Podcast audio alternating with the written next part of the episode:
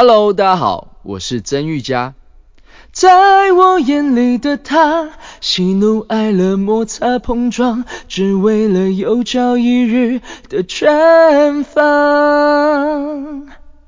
您现在收听的是华冈广播电台 FM 八八点五。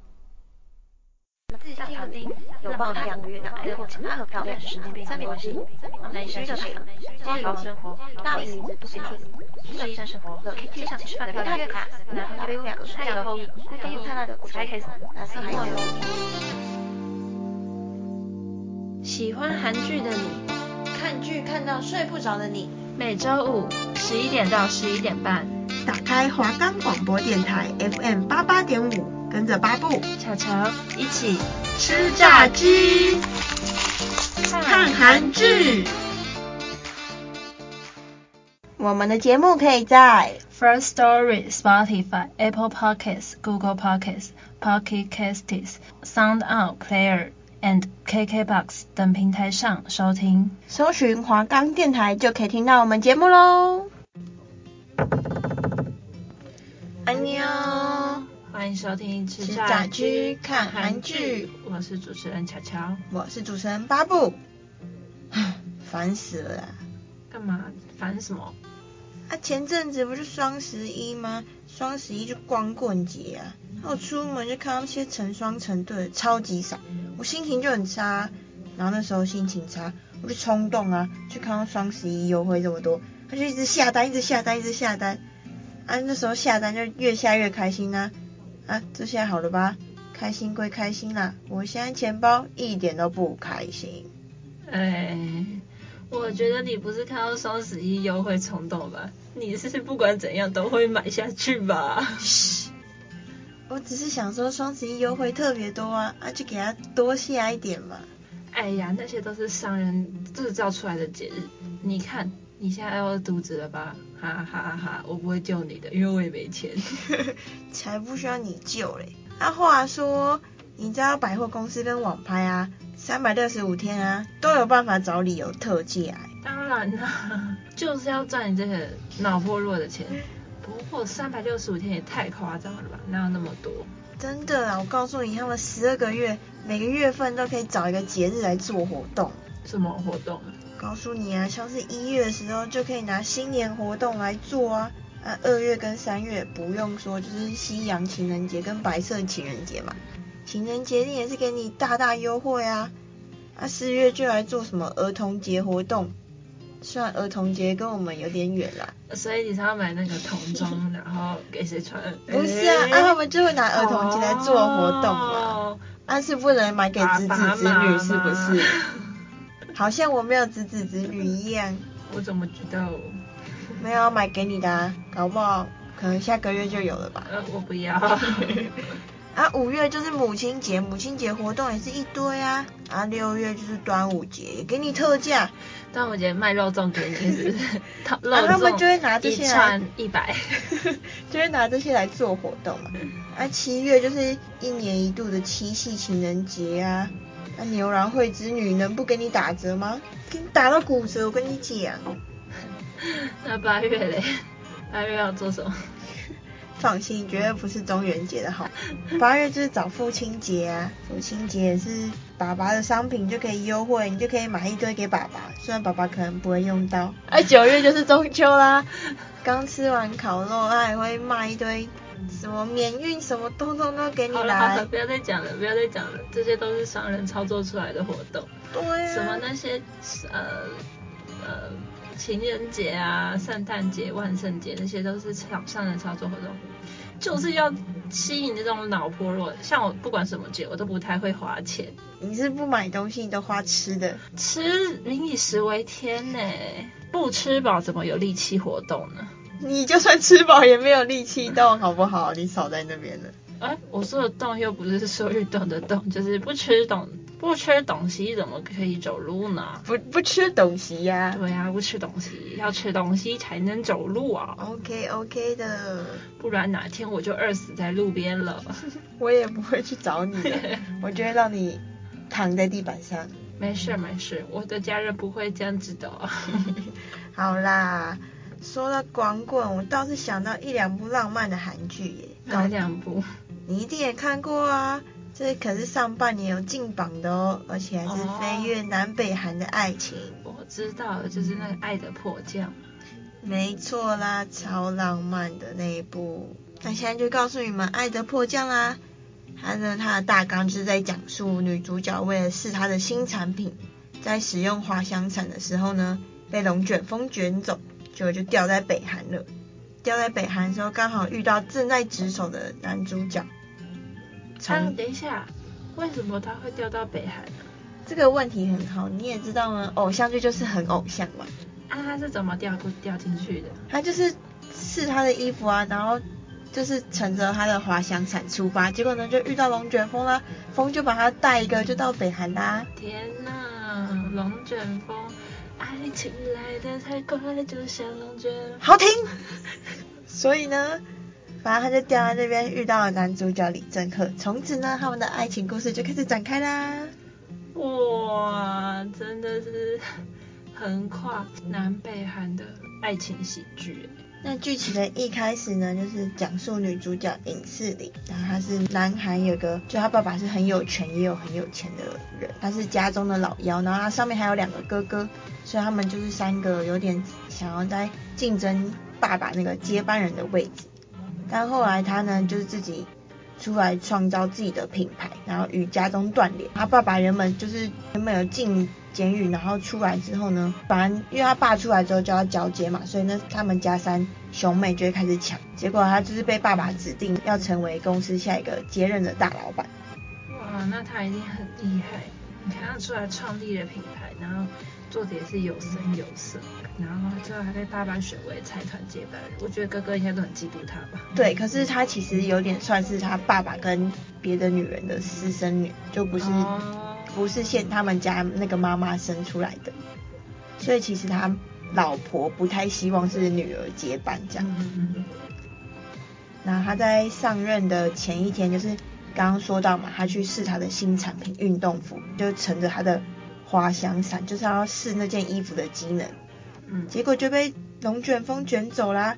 他就带带带带到就飞到北韩，等他醒来的时候，他已经在北韩的领土上，就卡在北韩的树上，就巧遇到正在巡逻的李正赫的队伍啊，第五大队。然后那时候李正赫原本要抓住他，结果呢不小心在追逐的过程中呢就踩到了地雷，所以呢就让尹世里溜走。天呐，地雷感觉好可怕。但是我觉得他踩到地雷也蛮好笑的，他们明明就常常在那边巡逻，然后也能踩到地雷。可是有的时候可能就是呃一个不小心就会忘记那边有什么。是没错啦，但是这个偶像剧真的太偶像了吧？就是跨越南北韩还掉到北韩领土，没被射死都不错了。真的，而且还没被发现呢。对啊，他们第五小队就一直在追查影视里，然后最后呢？李正赫呢，就是在他的村庄的小角落找到了尹世里，就把他拉到门边，因为他们会要让他躲过正在巡逻的保卫队，因为如果他们被保卫队抓到说为什么他们没有上报，就是有人闯入的话，他们真就是执勤的这一队就会受罚。哦，对，后来李正赫就有点变成有点保护他这个人了，毕竟他们现在在同一艘船上嘛。嗯，不是你死就是我亡的概念。嗯、他们的爱情故事呢，也就是这样子慢慢的展开啦。这中间呢，也发生很多事啊，像是李正赫就是为了要调查，就是他哥哥的死亡车祸，然后其实这件事情也跟保卫局的赵泽江他这个人有关系。然后赵泽江其实是一个野心很大的小人，就他其实算是反派的角色这样。嗯我觉得演坏人的人都很厉害。对，然后他就是他其实没有什么家庭背景，可是他却就是想就是有办法让自己爬到有一定的官位。嗯，那李正赫是什么？李正赫怎么这么厉害的感觉？他其实他的背景其实是，就他爸爸是北韩总政局局长，然后只是他隐藏自己的身份。哇，这就是像是一个公司的大老板，然后隐把自己的儿子，然后派到他公司去当那基层部员，然后不让大家知道那种感觉一样。对，没错。但是因为后来赵泽江为了要要让自己的事情不要被查出来，所以他准备要帮李正赫冠上莫须有的罪名的时候呢，他爸爸李正赫的爸爸就出来救了他，所以这件事情就曝光了，大家就知道他是政局局长的儿子。嗯，对。但是呢，赵泽江那时候还是不死心，他就为了要就是要假装找找疑点，所以他就去搜查了军官的住宅，结果没想到就在就是李政赫的住宅里面发现了影影视里。所以那时候他呢就要把尹世里拿去，就抓出来拿去枪决。然后李政赫就为了要保护他，所以他就在大家面前称说：“难道你要枪决我的未婚妻吗？”哇，这是什么浪漫的王子 王子救公主的戏？真的，他直接对着当众哎，就是在那些三姑六婆面前，整个村庄都知道他是他的未婚妻。嗯，在这过程中啊，尹世林也是。为了不要被别人发现，就是他不是未未婚妻的身份，所以然后他们也要想办法，就把他送回南海，所以就用了很多方法，但前面都失败，嗯，可能都有被拦截或干嘛，就是都不是就没办法一下就成功嘛，因为如果一下就成功了，这个故事就没办法演啦，所以就是一直失败。毕竟他演十六集。对，所以就一直失败。然后在这些过程中，他们慢慢就有爱情的开始的产生嘛。但后来最后还是有成功回到南韩啦。这个故事还是要接下去嘛，所以他最后还是有回到南韩。然后他回到南韩之后，就慢慢接回他的品牌啊，然后接回爸爸的公司，就是慢慢步上自己的轨道。对，因为赵泽江保护自己嘛，因为他在北韩的那些事情都被发现了，就是都曝光了。然后呢，他原本是要被处死的人，但在处死的过程中呢，因为他原本就有自己的小小小小团队，所以他就在过程中想办法逃出来了。反正逃出来了以后啊，他还是要想办法，因为他没有弄死李正赫的话，就变成自己要死，所以呢，他就想办法让自己从一个就是他们发现的密道，就从北韩，然后他就偷偷潜入了南韩。为了要抓尹世里，是超级可怕的。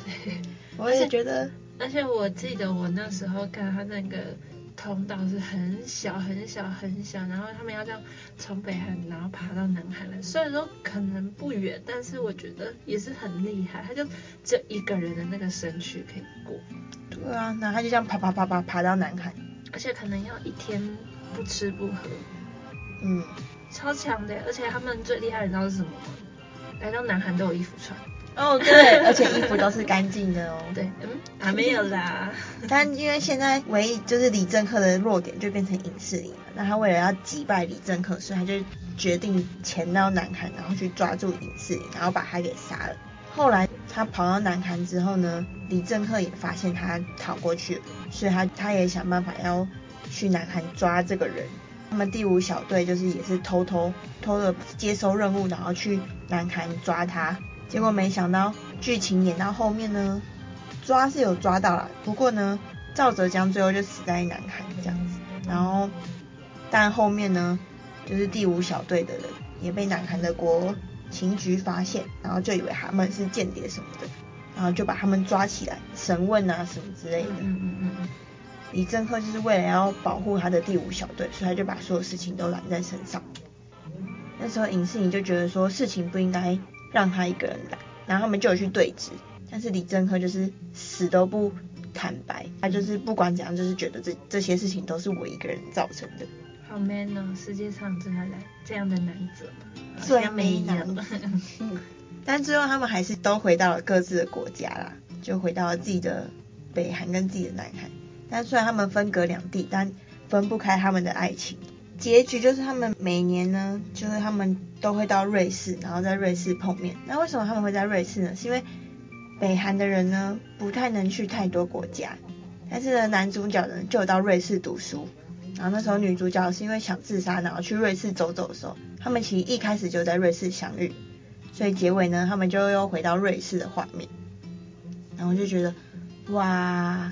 真的很棒，虽然他们分隔北韩、南韩，但是他们每年都会在瑞士碰面，这样，然后就是他们的爱情故事。他们根本就是牛郎织女的，而且我觉得，因为李正赫他自己身份的关系，所以他不想要轻易的去脱北啊，或是干嘛。而且，我其实觉得编剧把这部剧写得很好，欸，诶，就是他没有太大的偏颇，就是说南韩一定很厉害，然后北韩就是很落后，什么的可能吃草啊、饿肚子啊什么之类的。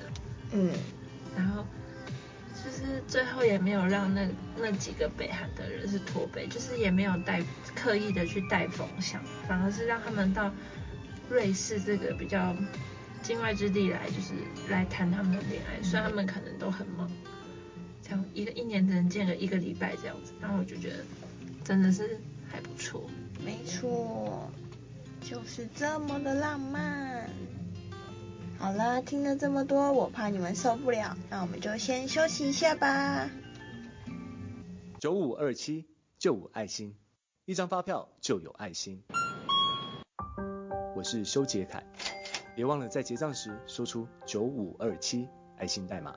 就能捐出电子发票，帮助罕见疾病家庭。罕见疾病基金会捐款专线零二二五二一零七一七，或上网搜寻罕见疾病基金会。以上广告由 New Skin 爱心赞助，罕见疾病基金会提供。欢迎回来吃炸鸡看韩剧，我是主持人巧巧，我是主持人巴布。讲完《爱的迫降》啊，我就想到另外一部也是曾经轰动一时的。哇，我知道，是不是跟《爱的迫降》很像？就是很希望男女主角原地在一起的那两那一部。没错，没错。而且那时候还是也是轰动了全世界吧，就是双宋，对不对？双宋演的那一部。没错，就是那一部《太阳的后裔》。哇，那一部真的很浪漫呢。我记得我那时候是。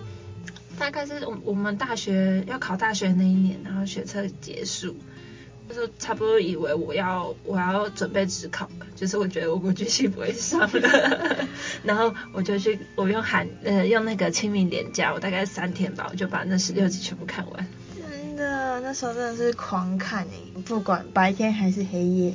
对啊，然后那时候就是。一直看，一直看，一直看，而且就好希望有个那个，就是对那种当兵的人有那种充满着幻想，就觉得哦，当兵的人应该很帅什么什么的。真的，而且那时候看到新闻交往，然后最后结婚的时候就超兴奋的，我天呐，就没想到居然有一个从戏里爱到戏外的男女主角。对啊，结婚真的是轰动全亚洲。对呀、啊，结果没想到他们后来嗯不欢而散了。没关系，他们还是会找到自己的幸福啊。对呀、啊，虽然他们不欢而散以后，我就不太敢看这一部了，我就觉得很难过。这部感觉就是他们的爱情的起点，可是后来好像因为现实，然后所以他们就嗯。对呀、啊。但没关系啊，那部剧好看还是很好看啊。没错，那现在就来跟你们介绍这部《太阳的后裔》吧。那他的故事呢？这是没有南北韩的，就都是在南韩的故事。只是呢，一个是医生，一个是军人。毕竟医生跟军人也是都很忙的职位。然后他就是讲述两个都是被派兵到外地的故事。故事一开始呢，男主角柳时镇，然后跟他的好伙伴徐大荣刚好休假，然后就去一间游戏厅，就是玩枪击那种什么射气球的那一种。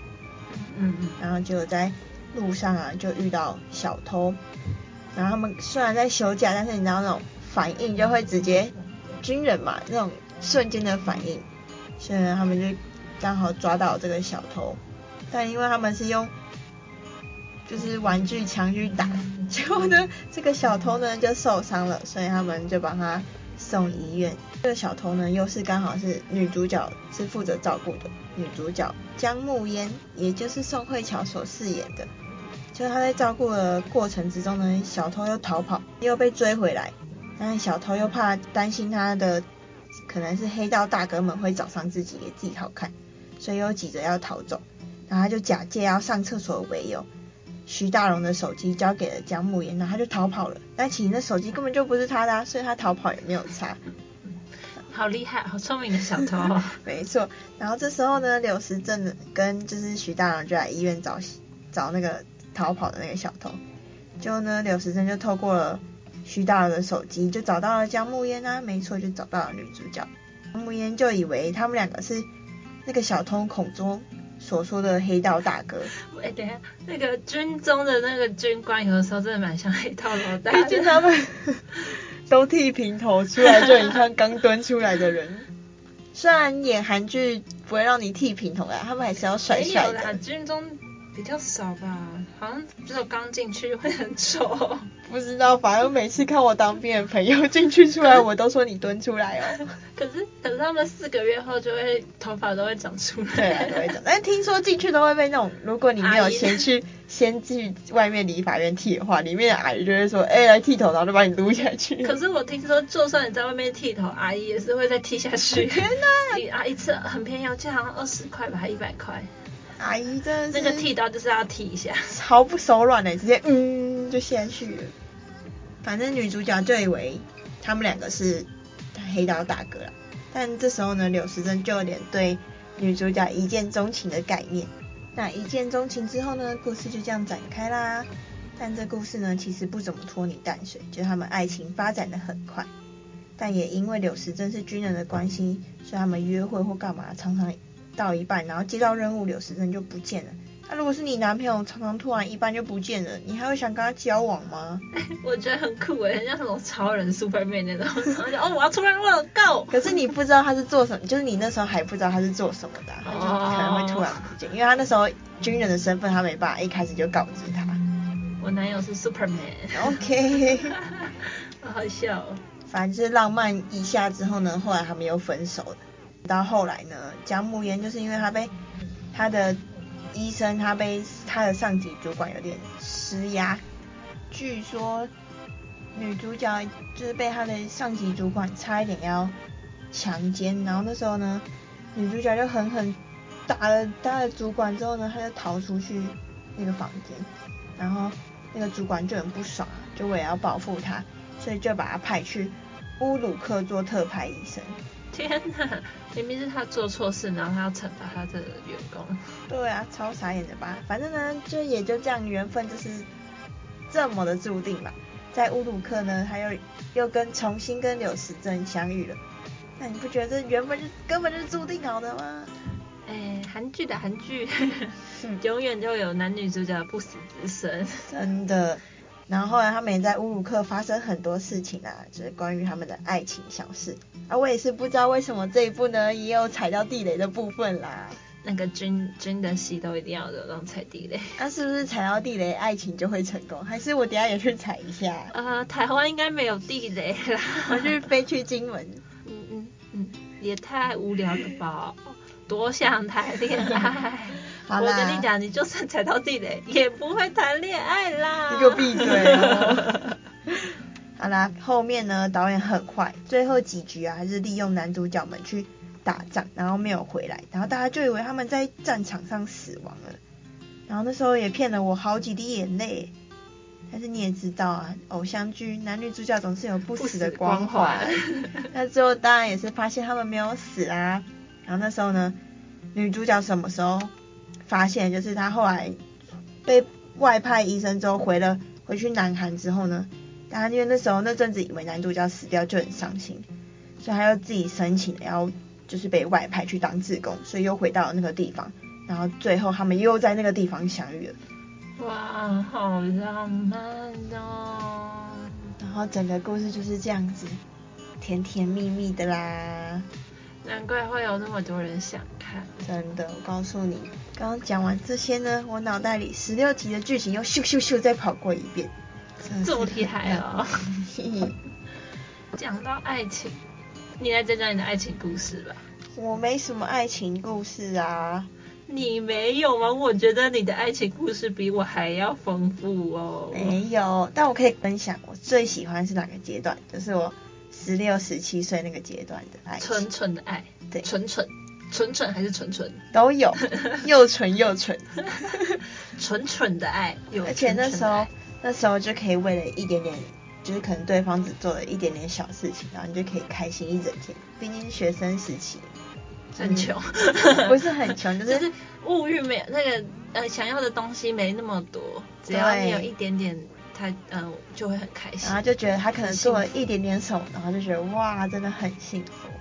然后像因为我很喜欢吃糖果，然后那时候忘记忘记是发生什么事还干嘛，然后那那天就特别想，就是我们班上都的人都很想不知道是吃糖还干嘛。然后那时候我就随口只是跟我那时候的男朋友讲说，哎，好想吃糖果，但是我没有时间出去嘛。那你知道在剧校呢，其实要出去呢，你有没有正当理由请假的话，你就必须要翻墙出去。然后我也只是随口跟那时候的男朋友就是随便提一下。然后另一节下课呢，他就拿了两条曼陀珠过来给我。哇！然后我就为了那曼陀珠开心了一整天。好可爱哟、哦！那你呢？你年少的时候有什么爱情小故事吗？呃，没有，没有啦啊！我就只谈了一个十六岁纯纯的爱情哦。那那时候你觉得什么是让你最幸福？幸福哦，可能可能是我的初吻吧。哎呀，这样讲出来大家都知道我的初吻是什么时候。哎呦，好害羞哦。嗯，应该说那不是幸福，就是我觉得我是一个很需要一个情调的人，就是从小就是会喜欢浪漫的人，所以我自己自自认为我会觉得我的初吻蛮我我初吻的地点蛮浪漫的，在那个跨年烟火下，然后在美丽华旁边的某一个座位上。哇，那真的蛮浪漫的诶。就是在我一个转头。他就请过来了，这是一个天时地利人和的感觉，就是偶像剧才会出现的感觉。好啦，那我们都这么浪漫了，那就回忆一下《太阳后裔》的歌曲吧。